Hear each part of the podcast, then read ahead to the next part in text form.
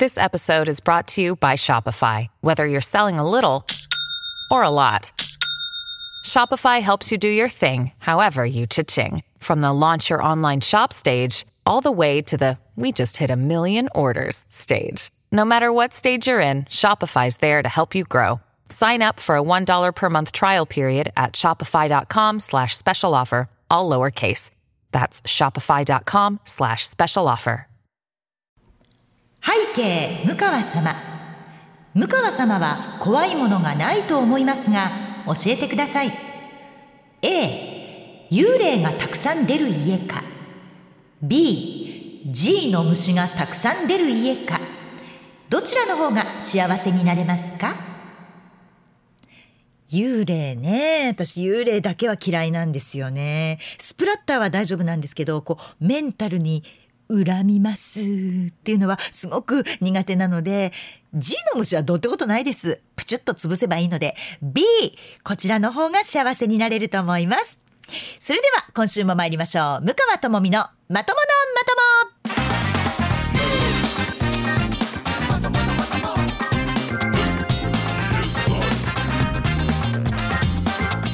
2023年8月12日土曜日夜9時から配信しています。MBS ラジオポッドキャスト番組向川智美のまとものまとも。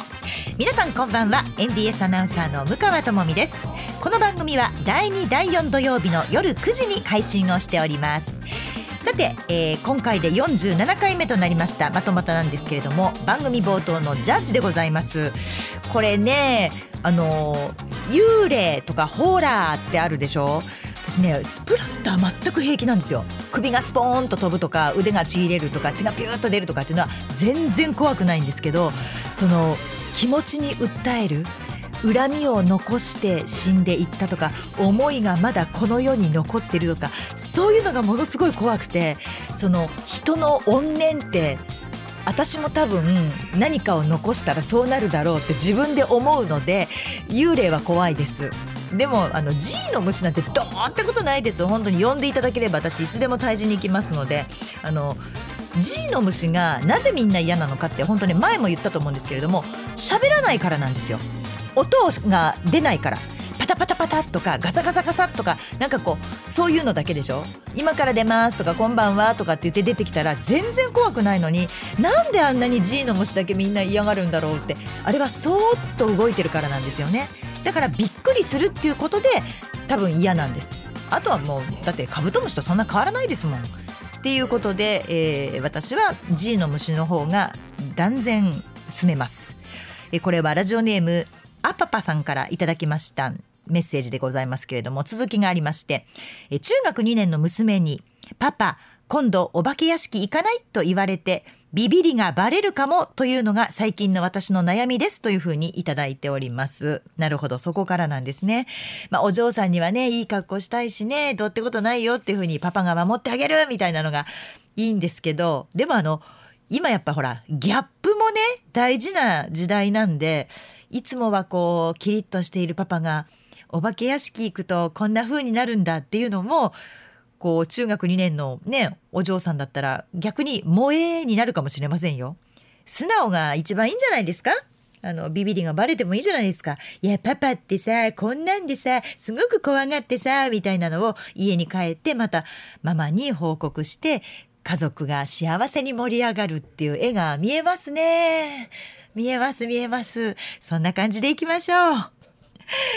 さあ、えー、皆様本当にもう毎日暑い暑いと言いながら暮らしてらっしゃると思います。もう私もこの3週間ですよね。8月、えー、7月が土曜日が5回あったので第5土曜日はねまとまとなかったので3週空いたわけなんですけれどもいや本当に暑いなと。でもこの今年の夏っていうのは特に暑くないですか？いつもの年に比べて。なんかこう暑いというよりもまあ湿度でこう毛穴が塞がれるぐらいの感じでまあたまらないなというふうに思っているわけなんですけれども。SNS の方にも書かせていただきましたがやっぱり私が子どもの頃の方が確実に気温は低かったと思います。夏がここまで暑くなかった。やっぱり今日は31度32度まで行ったねぐらいが最高気温だったんじゃないかなと思うんですけども今普通にもう35度がもうナチュラルみたいな感じで38度39度でやっぱりみんなが驚くぐらいになってますもんね。でうちはまあ本当にエアコンを使わない家だったんですよ。で私のふるさと、まあ、山梨県なんですけれども甲府盆地があるので実は夏ってなかなか暑い場所ではあるんですね。でも私の実家はその甲府盆地の一番この盆地の低いところではなくて上にちょっと上がった盆地の何て言うんでしょうへりというかその盆地の底よりもちょっと上がってきたところに実家があったのでまあだから、えー、甲府盆地よりもちょっと標高が高かったんですね。で我が家の2階からは甲府盆地の夜景が見えるぐらいの場所だったからやっぱりちょっとこう高いところに住んでたんだと思うんですけれどもまあ風が通り抜けて本当に夏は涼しくて過ごしやすい場所だったんです。でね、まあ、あの小学生の頃っていうのは夏休みの宿題は午前中にするっていうふうに母に言われまして朝起きて10時までは宿題の時間だよとこの涼しい間に宿題はやっちゃいなさいと。でまあそういえば夏休みの友って今あるんですかね。関西は夏休みの友ってありました？ありました。今鈴木プロデューサーうんって言ってますけれども。夏休みの友ってこう冊子になってたじゃないですか。でもうちの息子たちが小学生だった頃にはもう宿題がオールプリントだったんですよ。プリントでホッチキスでカチャって止めてあってしかも丸か×か答えが合ってるか間違ってるかはお家の人に丸付けをやってもらいましょうっていう宿題だったのね。なんじゃそれと思って。それ親も大変じゃん。親まで丸付けをちゃんとしなきゃいけないってまあ先生って忙しいのねって思うと同時に親も忙しいんですけどって思いながら 子どもたちのこうプリントをね丸付けこう夜してたのを思い出しますけれども。まあその私が子どもだった頃には、まあ、朝10時までに宿題を済ませる。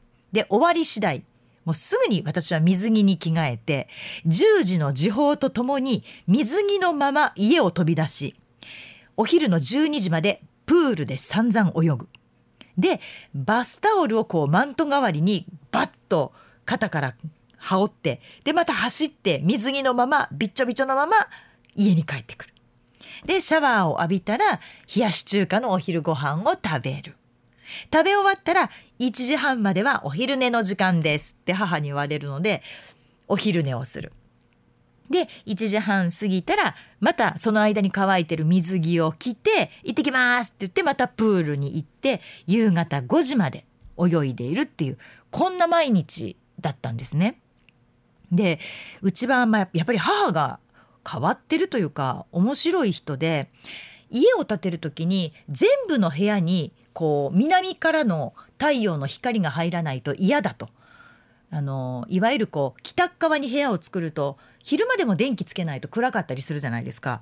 でそれが嫌だったから全部南に面した部屋にしてくれっていうふうに父に頼んだらしくて本当にね全部の部屋が南向いてるんですよ。全部の部屋に南側に窓がついてるんです。なのであの初めて私の夫が実家に私の実家に行った時正面から見るとめちゃくちゃだから横に長い家なんですよ。だからパッと見たら奥行きわかんないからうわ大きいお屋敷だってすごく思ったんですって。全部南側に向いてるからね。で南から家を見るとこう横にずらーっと東から西にずらーっと部屋が並んでるわけですよ。いやめっちゃでっかい家やなと思って中に入ると北側に部屋を作ってないから奥行きがすごい浅い家だったんですよ。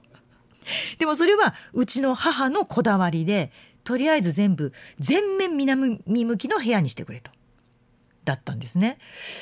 でも奥行きがなくて北側にある部屋っていうのが、えーと、キッチンとそれから、えーと、和室が二間続きだったんですけれども奥にもう一部屋その南面と奥側北側にもう一部屋とあと浴室ぐらいだったかな。あとはまあリビングとか昔は応接間ってあったんですよねお客さんが来たらここに通すとそこにピアノが置いてあったりなんかごっついソファーが置いてあったりそれこそなんか大理石のテーブルに誰かが使うのか分かんないけどこんな大きい灰皿がドンと置いてあるみたいな。その応接間があって。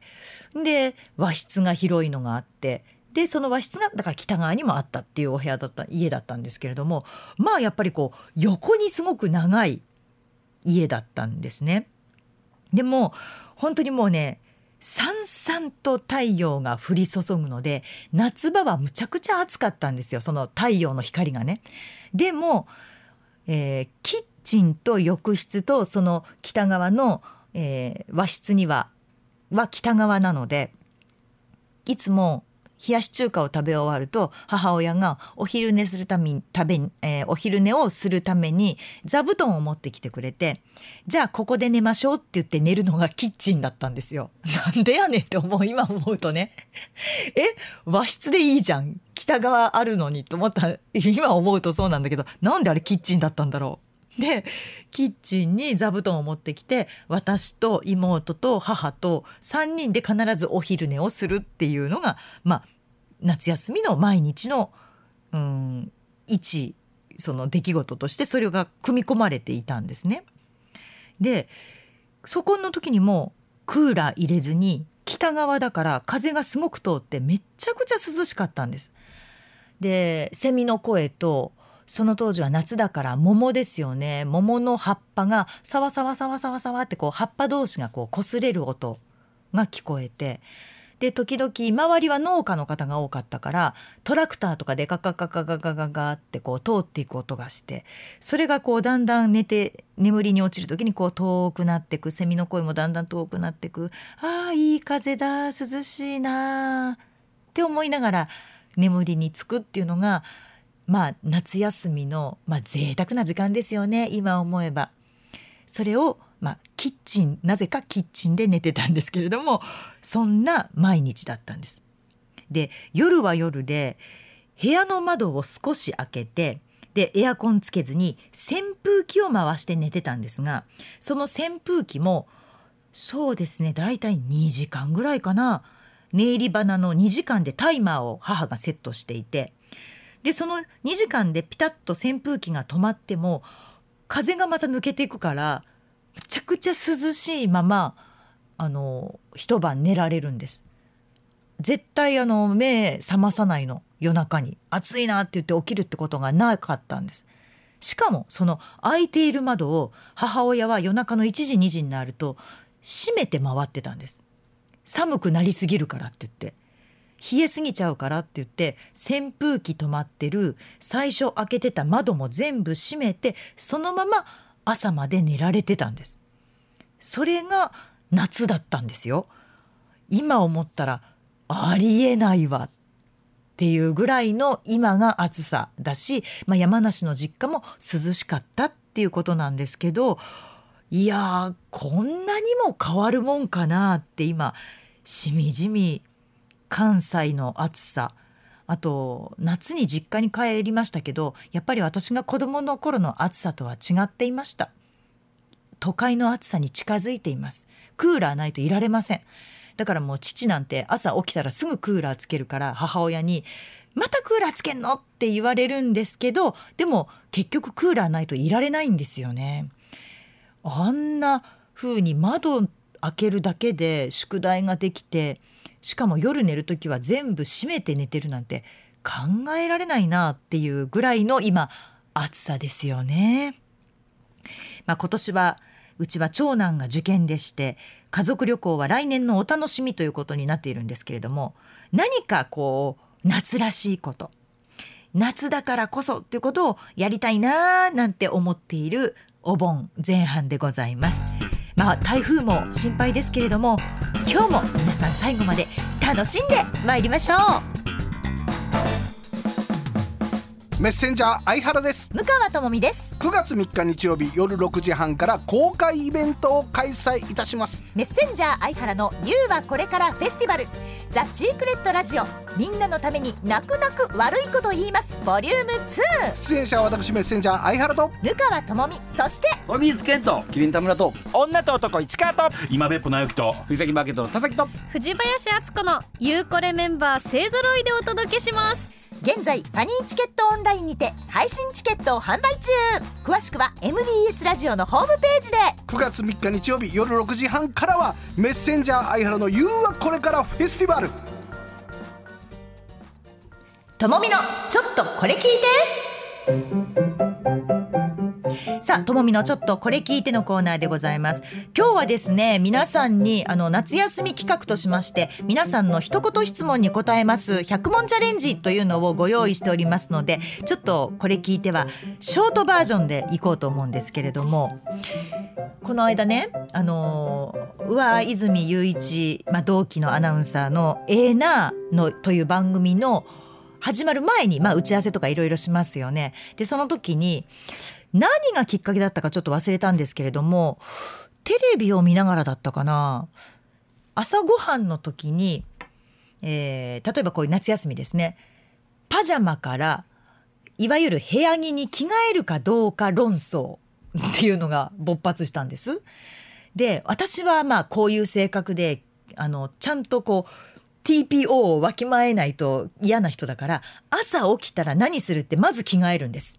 朝起きたら部屋着に着替えてでそこから歯磨いて顔を洗ってである程度のことをしてからリビングに降りてで朝ごはんの支度をしてっていうことをするんですけれども、まあ、そこにいた上泉さんも含めスタッフ全員がそのパジャマのまま朝ごはんを食べるって言ったんですよ。部屋着に着替えずによ。朝起きたらまず着替えじゃないのって私は訴えたんですけどあのね朝起きて部屋着に着替えて朝ごはんの食卓に着くなんていう人がこの9階のラジオフロアにいると思いますか？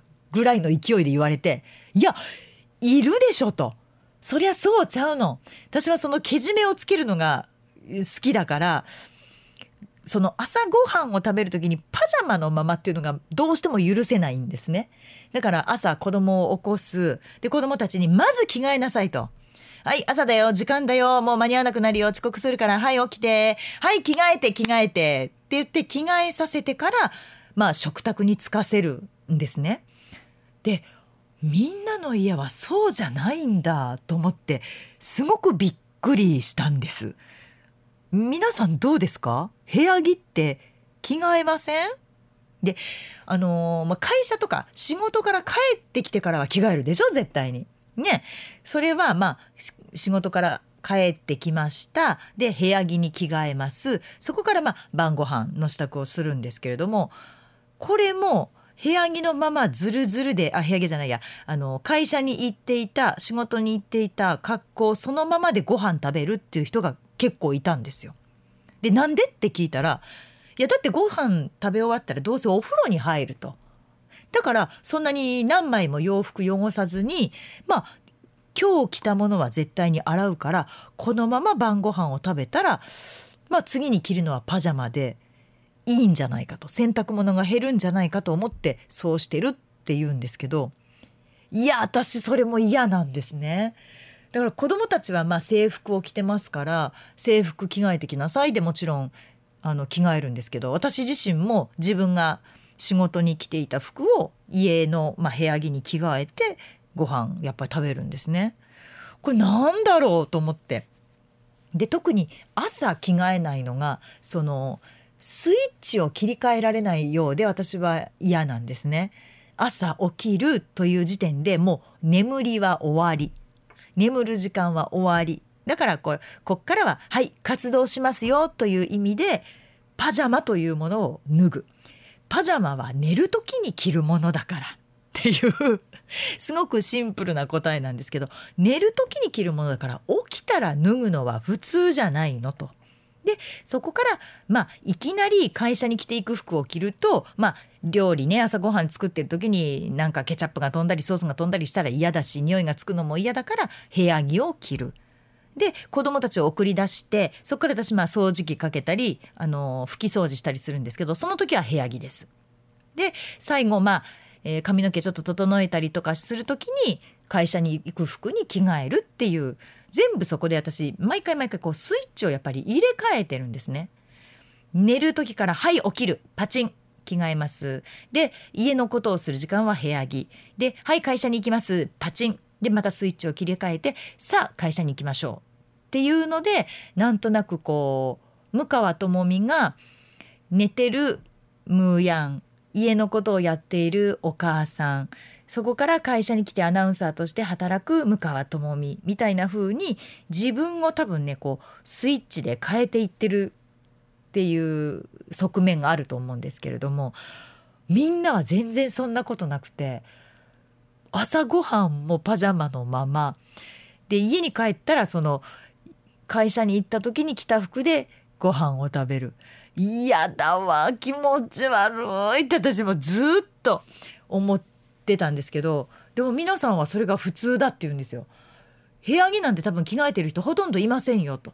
部屋着なんか着るのは上級国民ですよとか言われて なんじゃそらと。そんなことはないっていうふうに思ったんですけど、えー、次回は皆さん私は部屋着を着てます。こういう理由で着てます。こういう理由で部屋着は着ません。そんなテーマでメールいただいてもいいですか？ちょっとねもう気になったのよ。どんだけの人がだから洋服もやっぱりこう外に着ていく服とまあ2軍の服とに分けてるわけじゃないですか。私も正直そうですよ。やっぱり外に着ていく服はこっち。で家で着る時はこっち。で家の中にずっといる時はこれ買い物に行く時にはこれをちょっとこれに変えようかみたいな感じで洋服をこうやっぱりランク分けしてるんですけれどもそんなこと絶対しないっていうまあエーナースタッフまあ女の子もいたんですよ。女の子も私もパジャマのままです朝ごはんって言うからもうえー、これは男女ではないなと。なんだろう性格なのか何なのか。その部屋着というものの存在を皆さんはどう扱ってるのかなっていうのがすごく気になったのでこれをぜひ次回のテーマで皆さんから教えていただこうと思います。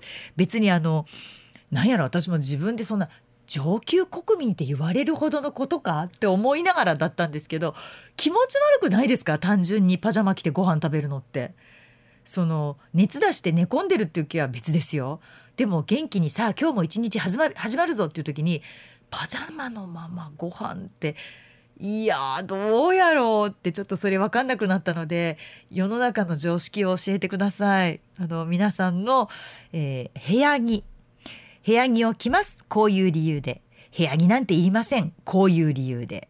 両方お待ちしております。ということでともみのちょっとこれ聞いてショートバージョンでございました。こんにちは。ムカです。ミカとマミのまたものまともこれを聞かなきゃ知れないよ。お願いお願い。みんな聞いてよ。聞いてちょうだい。お願いね。ミカとマミのまたものまともさあでは皆さんからいただきましたメッセージ紹介してまいりますが今回は事前に夏休み企画皆さんの一言質問に答えます100問チャレンジということでメールを募集させてもらっておりました鈴木さんたくさんいただいてるんですよね、はい、えー、こんばんは。こんばんは。えー、番組プロデューサー鈴木です。はい、どうもよろしくお願いします。お願いします。えー、行く前に先ほどのやつ、うんえー、僕はパジャマを持ってません。パジャマ着ないの、はい、何で寝てるのじゃ だから、うん、部屋着は部屋着でありますよもちろん。部屋着はあるのね、はい、部屋着あって、うん、で、えーと、寝る時は T シャツに、えー、下着パンツ一丁。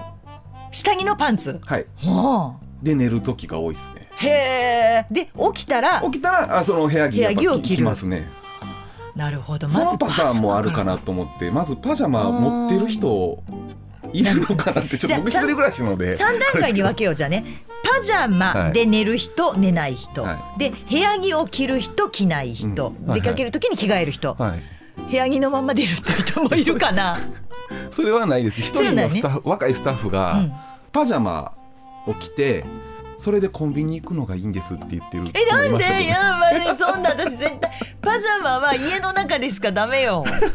そうそう。なんか大人なんかねわ悪さしてるみたいな感じなんですって。なんとなくあのー、お子ちゃまやねまだそんな。お子ちゃまやわそんなところで。30超えてましたけどね。なんでやねん。おっさんやんかそんな。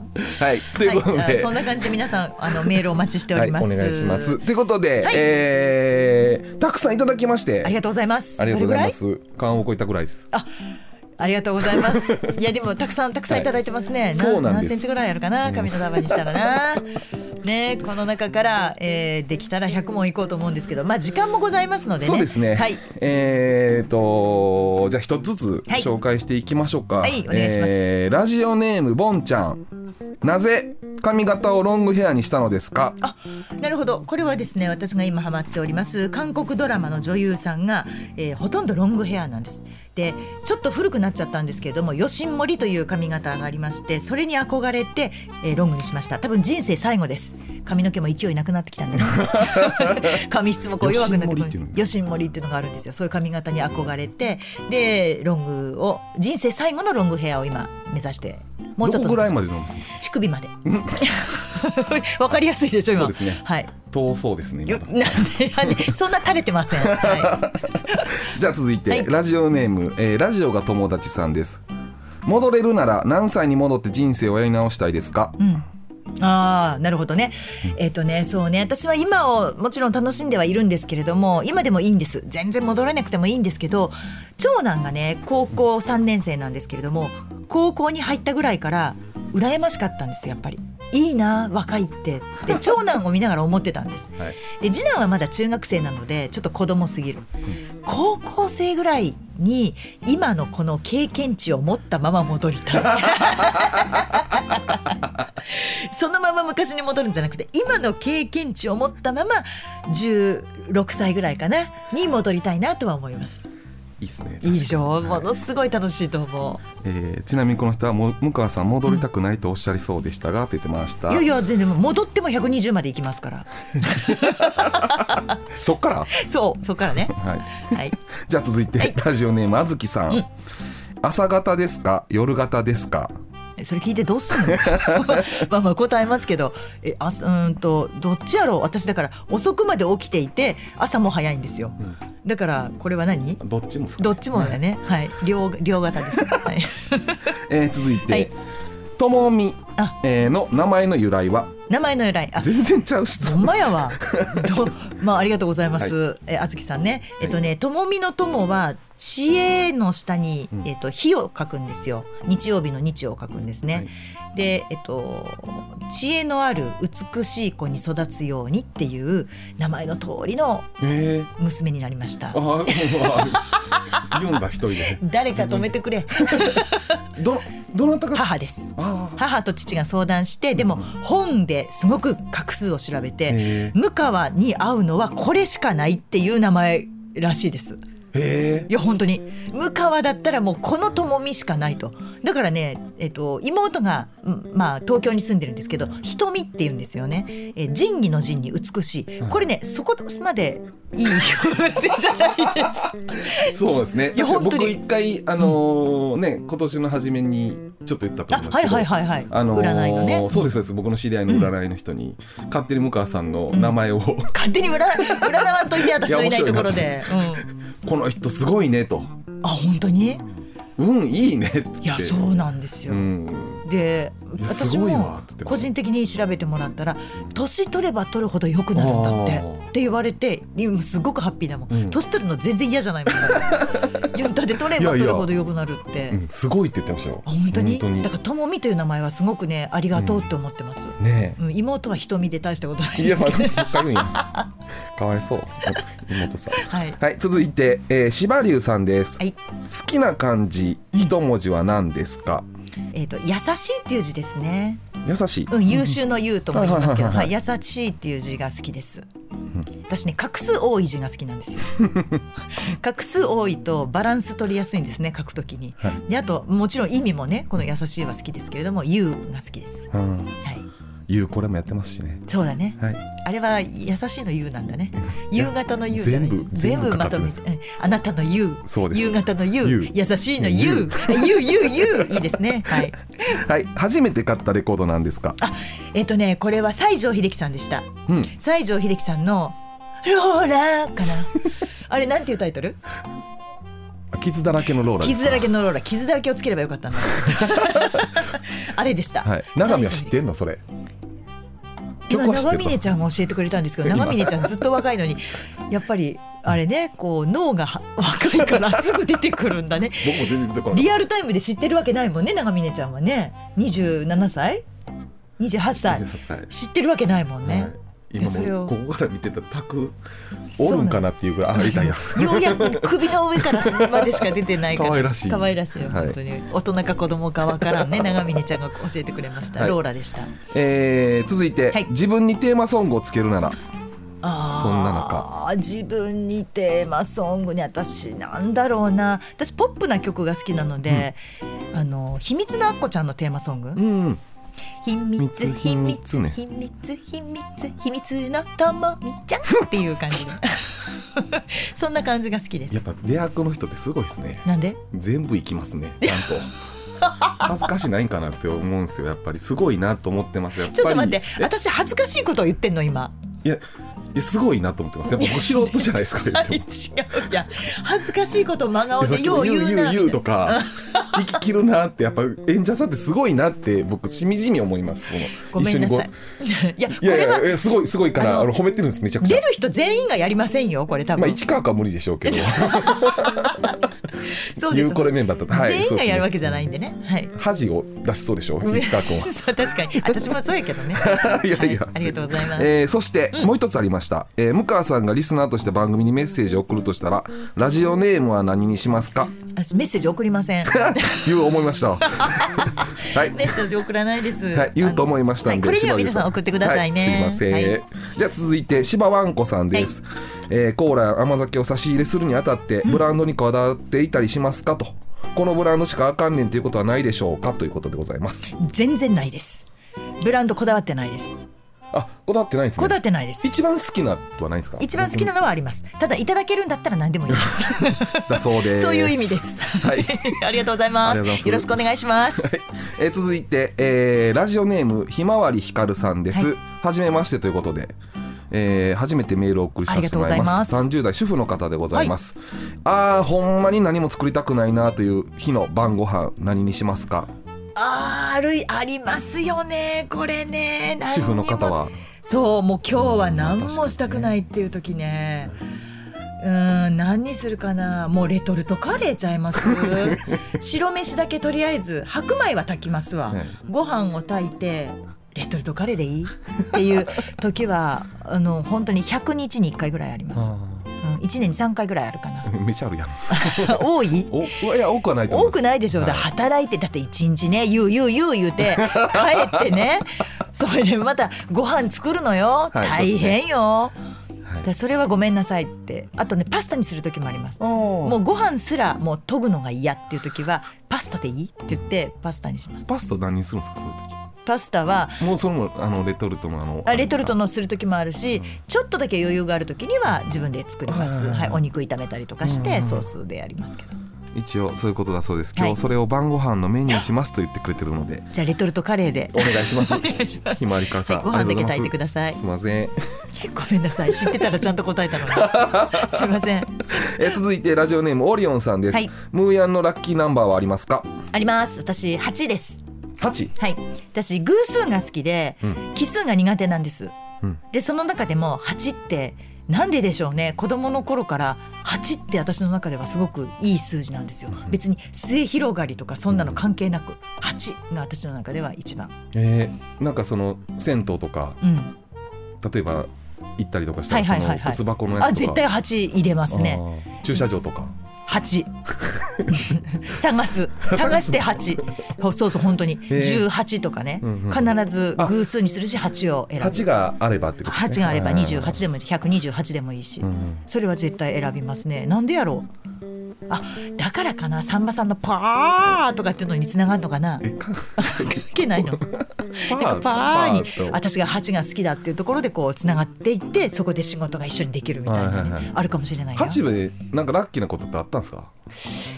なんだろう別にないんですよ。でも子供の頃に多分電話番号に8が入ってたんです。実家の電話番号に。はいはいはい。もう変わっちゃったんですけどはいはいそこから8が多分私の中ですごくいいいい番号だって思ってた、うん、なんか性格上1やと思ってました？何でも1番。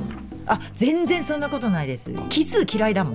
あ言ってますいちいち言う人嫌いですわ。いちいち？いちいち言う人嫌いですわ。そうですね。さっきもありましたけど。一言われてる人いますけどね。どう思ってるんでしょうねその時。すいません。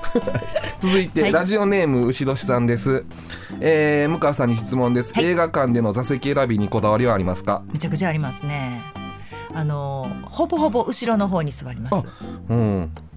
この方もそうですよ、僕はいつも一番後ろの真ん中を選んで予約しています一番後ろではないんですけど後ろの方後ろから、えーとね、23列目のスクリーンのど真ん中です。あ真ん中がいいんですね。私のために上映してるますぐらいの真ん中。ど真ん中です。はいそれは子供をちょっとずらしてでも自分が真ん中に座ります。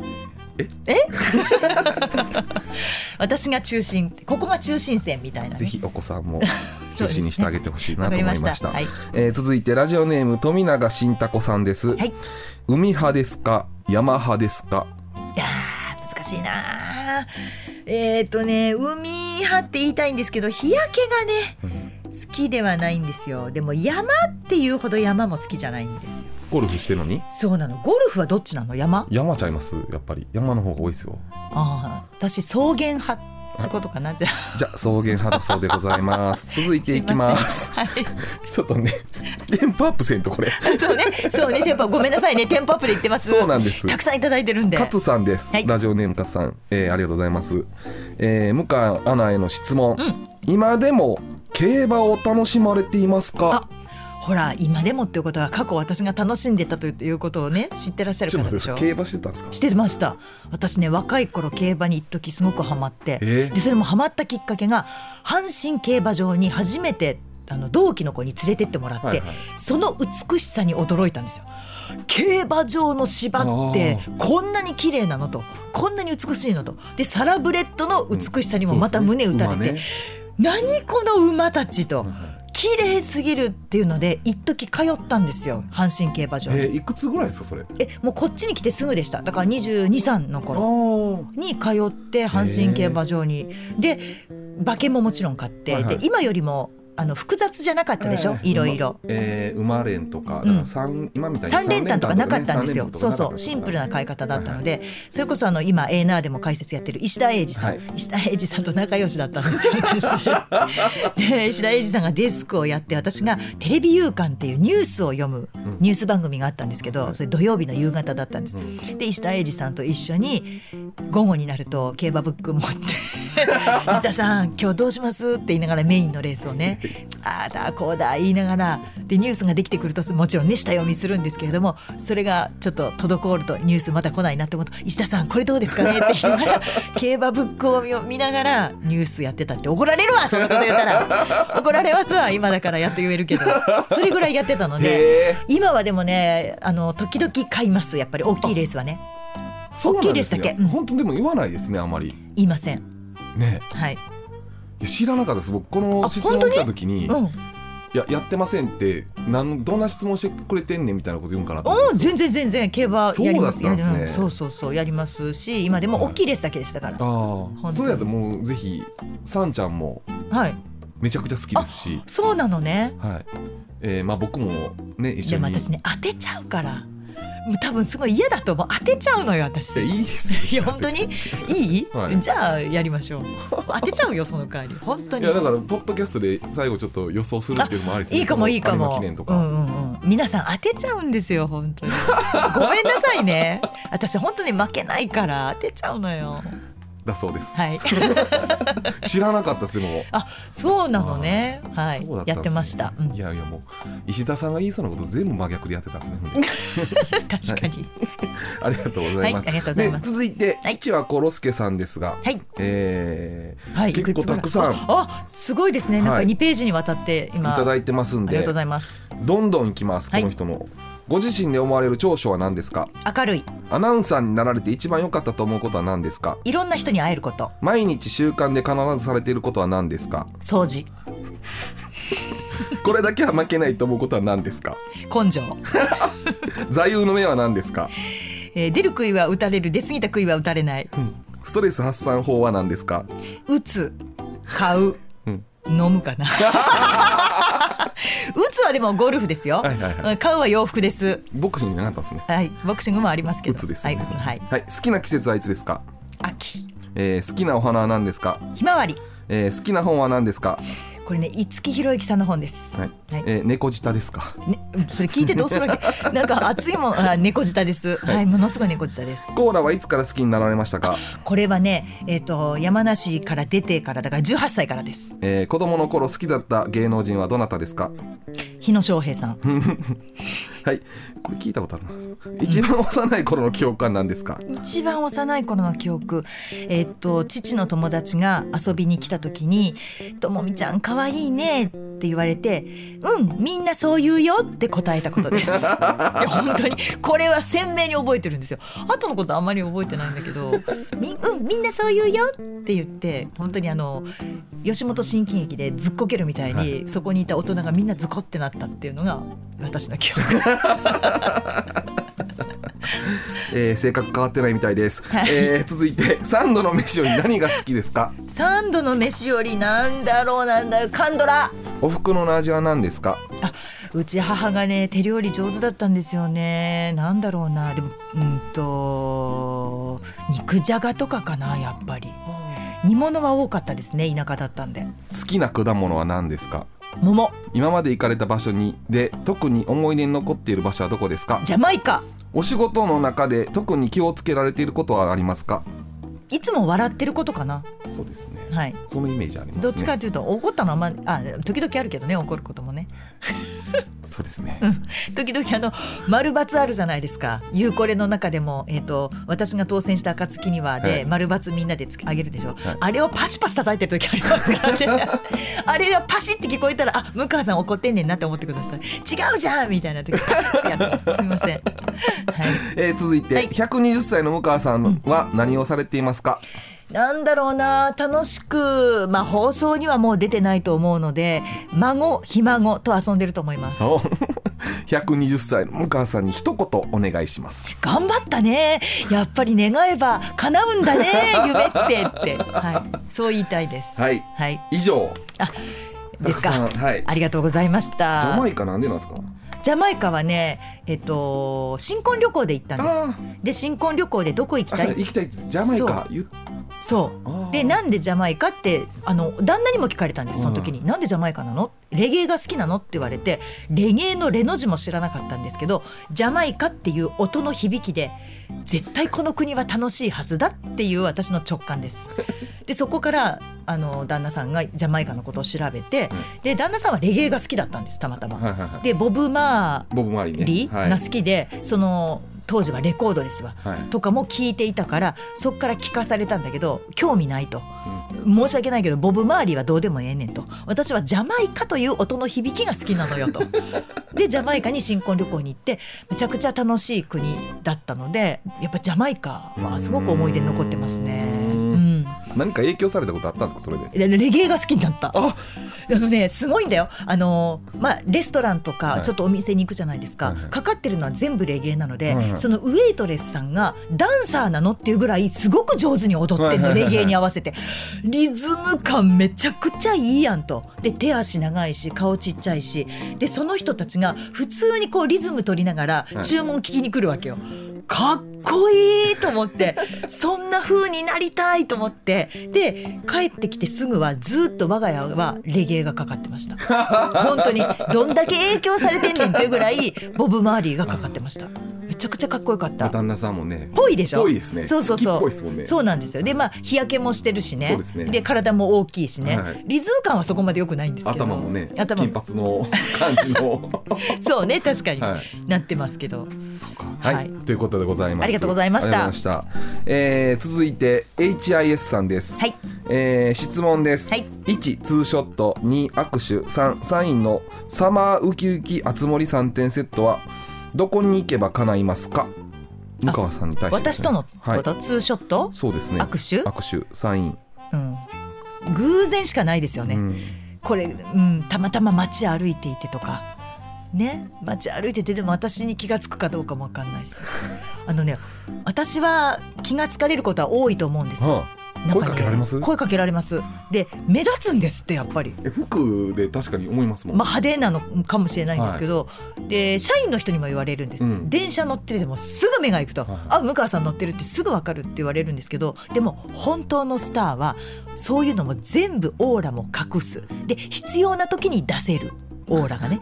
それが本物のスターらしいです。で私はだからまだまだだなって思います。すね、僕も、服ずーっと選んでる向川さん後ろ姿ずーっと気づくまで待ってた時ありますけど、ね、見つけて。恥ずかしいわ。よ声かけてって思うわ。ずーっと見てました。全然逆に僕のこと気づいてくれませんでした。ごめんなさい私あんまり人のこと分かんない、はい。集中してましたね。そうやね、はい、続いて、はい。えーラジオネームパパ一人小太りさんです、はい。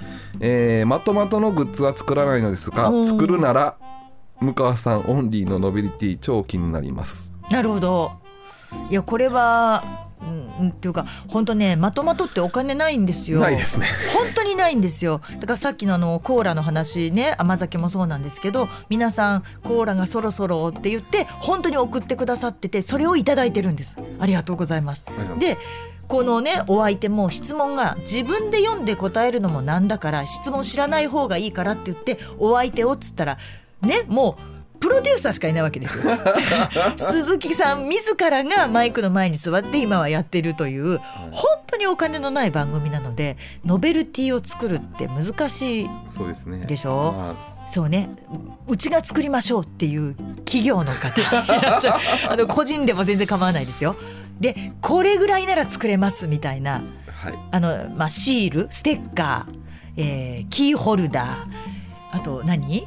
などんなものがある？タオルとかハンカチとかそんなのもありますよね。ポーチとか。ポーチ。あまた高いわそんな。そんなリスナーの方にタダで作ってもらおうと思ってるのにポーチなんて贅沢言いません。そんな贅沢言わないので。ルスタンドとか。あいじってる？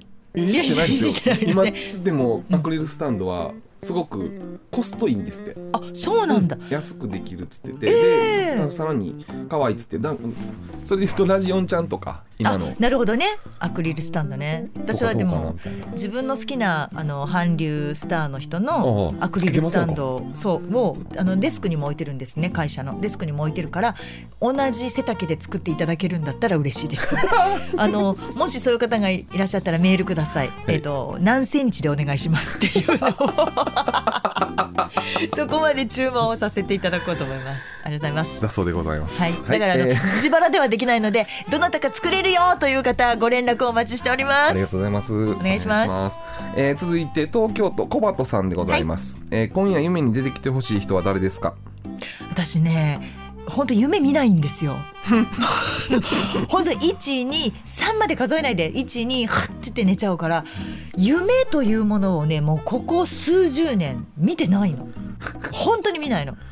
なんなんなんでしょうね。大丈夫なのかなと思う時ありますもん。こんなに夢を見ないでいいのだろうかって。だそうです。すいません。えーラジオネームおにさん、はい。えー向川さんは膝かっくんされたことありますか？じゃああまあありますありますけど。以上？以上。いや以上。はい。ああります。はい。あるそうです。はい。えー続いてラジオネーム広島の向川ファンさん。ありがとうございます。はい。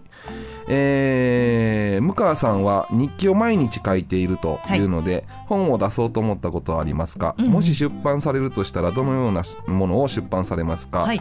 A エッセイ。いエッセイ 何まだあるの？や5つぐらいありましたあいや ごめんなさい。エッセイで。え？エッセイでいいです。エッセイだそうです、あはい。本当は B 物語、あはいはい。C、えーれうんいいですわ。も。もういいや。私でもね小説家になりたかったんですよ。え？大学生の頃。あそうなんですね、うん、で、えっと歴史小説、まあね。そうなんです。歴史を、まあ、日本古代史をやっていたので,、はいはいで昔氷室冴子さんの「なんて素敵にジャパネスク」っていう本があったんです、これを中学高校でむちゃくちゃ楽しくて読んでたんですけどそれは平安時代珍しいんですよ。平安時代が物語になってるっていう歴史ものって珍しくて。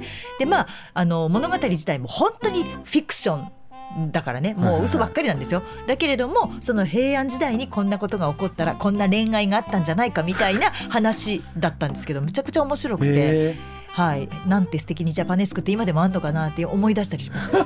でそこから歴史歴史ものまでいかないですけど、小説家になりたいなって私ずっとあの小説が好きで小説ノンフィクションでほぼ読まない。作り物しか読まないんです。え逆に？そう。作り物が好きなんです。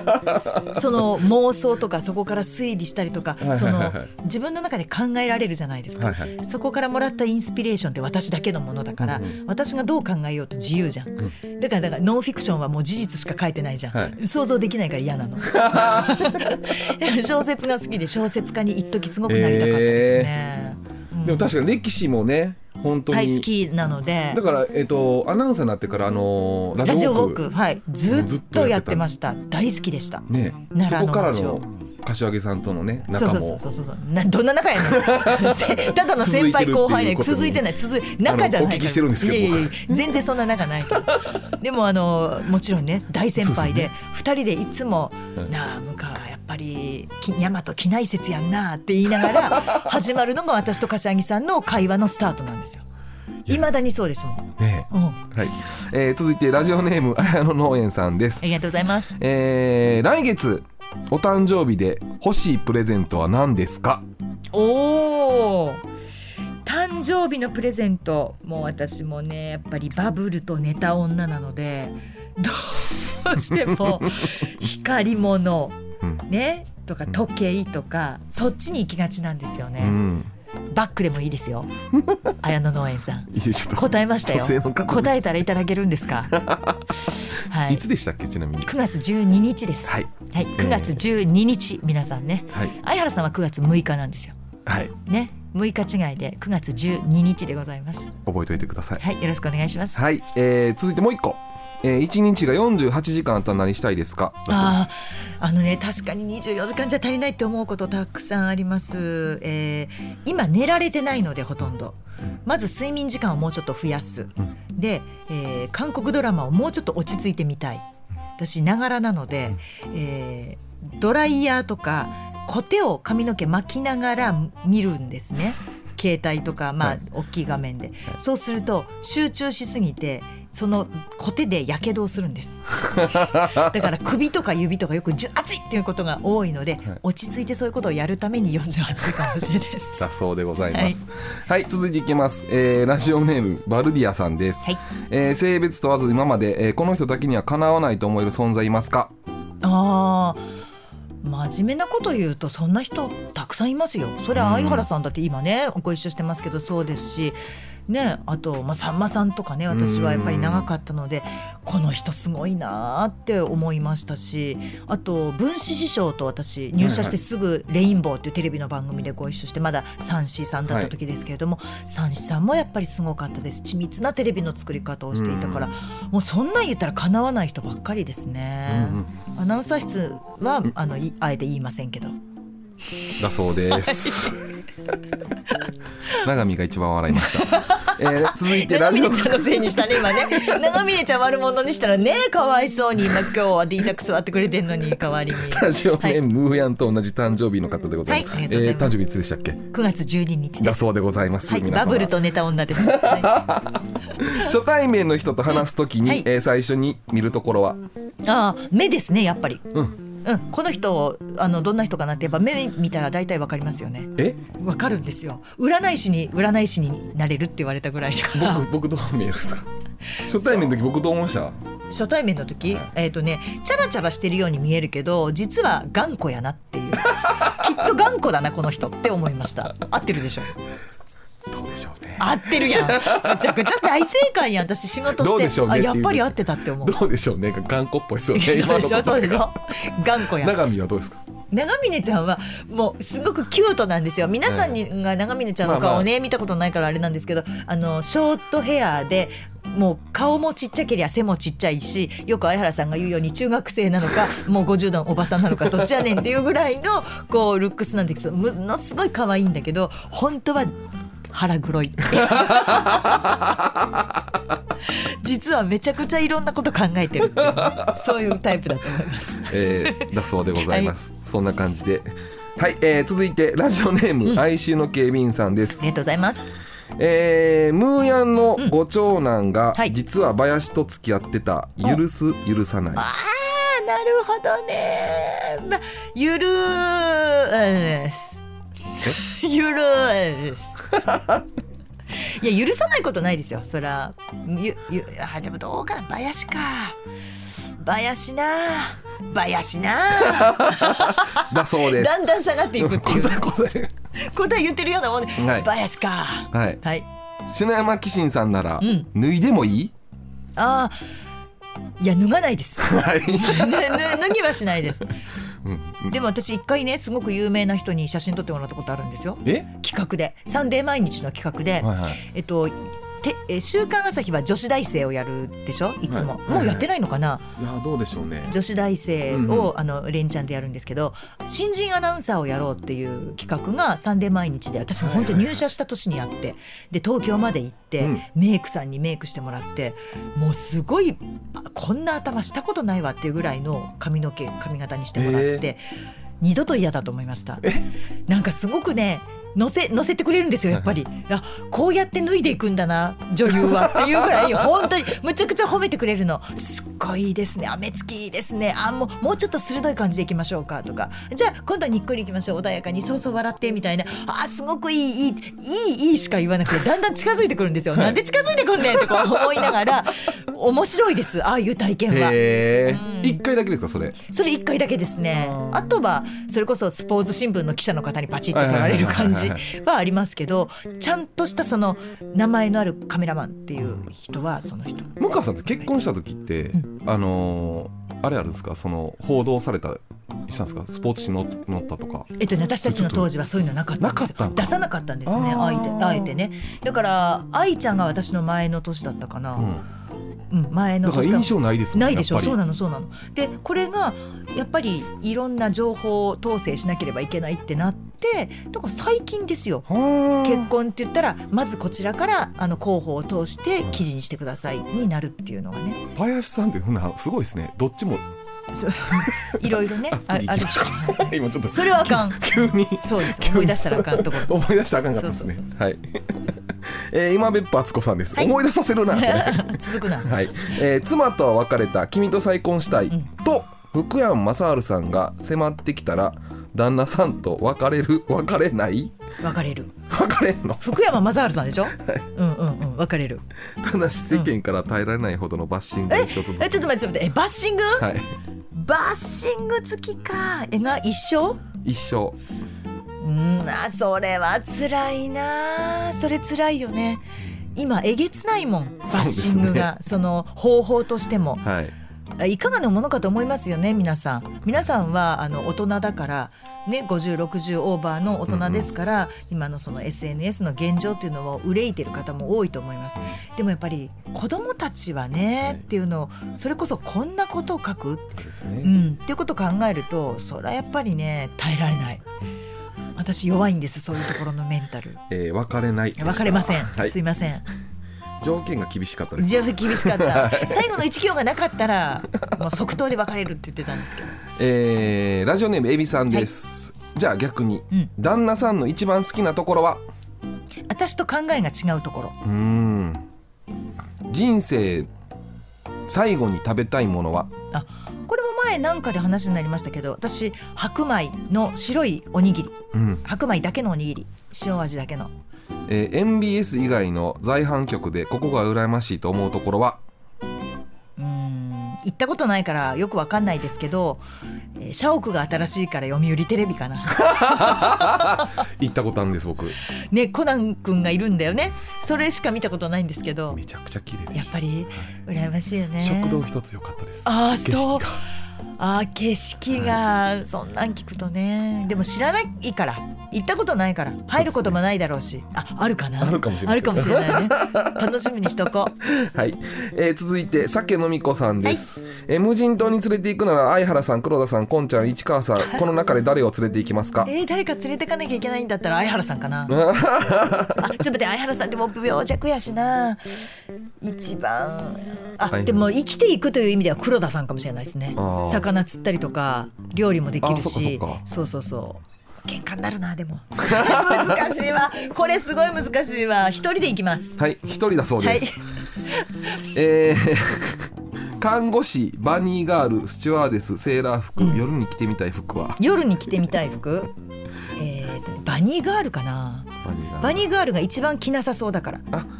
うんうん。うん。はい、あのはい。それ以上ちょっと広げたくないと思います。わかりました。えー落ち込んだ時どうやってメンタル鍛えてますか？私ねとことん落ち込むんです。うん。鍛えないですあえて。本当にもう泣くだけ泣く。なんか悔しいだけ悔しがるっていうそういうやり方です。それを克服しようとはあまりしないかもしれない。無理だから。うん。克服できないから。振り返らないというのも一緒ですねそれでうん、うん、そうねはいそうね。はい前向きにいっちゃうんううんうん。ために、はい。はい。だそうです、えーフリーになったらしてみたいことは何ですか？フリーになったらしてみたいこと。を MBS 以外の曲で仕事をしてみたいです。うんそうですやったことないからどんな感じなんだろうなんか具体的にしてみたいということはないんですね？その。うん。何でもやります。フリーになったら。だ お金のためですか。はい。そんないいろいろ言ってられます、えー、さけさん最後のやつです、はい。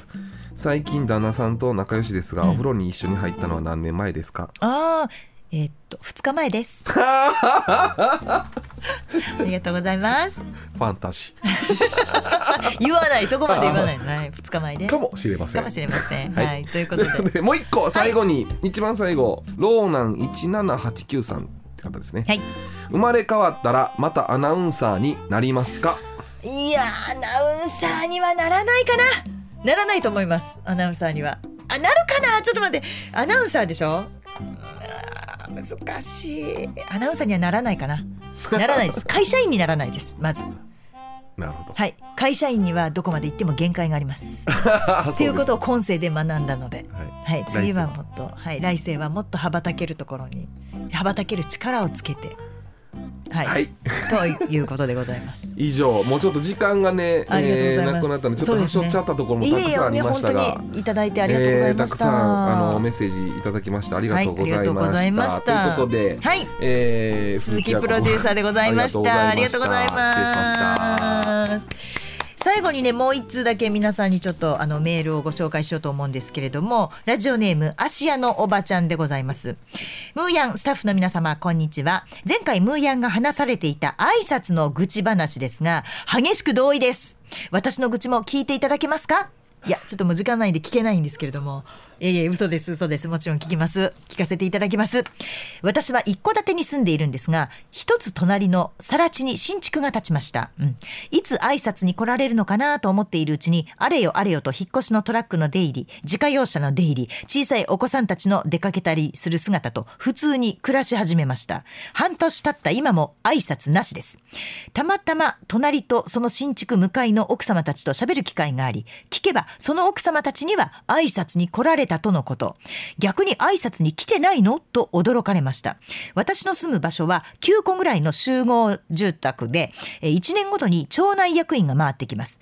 え私は去年役員だったのですが各お家を回って町内会費や赤十字募金回覧板など集金や作業があります。再来年その新築のお家の人が役員になる番なのですが未だに挨拶にも来ないその方々は一体どんな顔をして我が家に集金に来られるのでしょうか。今も時折ゴミ出しや買い物に行く姿を見ることがあるのですが名前も知りません。こちらが会釈しても無視です。向こう三軒両隣と昔から言いませんか？挨拶本当にに大事ですよね。まさにそうですよ。ラシ芦屋のおばちゃん。9個というね今はまずはまだ少ないのかこれからもっと大きくなっていくのかわからないですけれどもその単位で動かなきゃいけないのに本当どの面下げて回覧板を持ってくるんだって私も思います。でもね多分ですよ。お子さんがいらっしゃるようですから自分の子供に「まるまるちゃんこれお隣のお家に持って届けて」って多分言うと思う。でご本人はいらっしゃらないというパターンが多いんじゃないでしょうか。これどうでしょう。いやいやわ私これすごく嫌こういうの。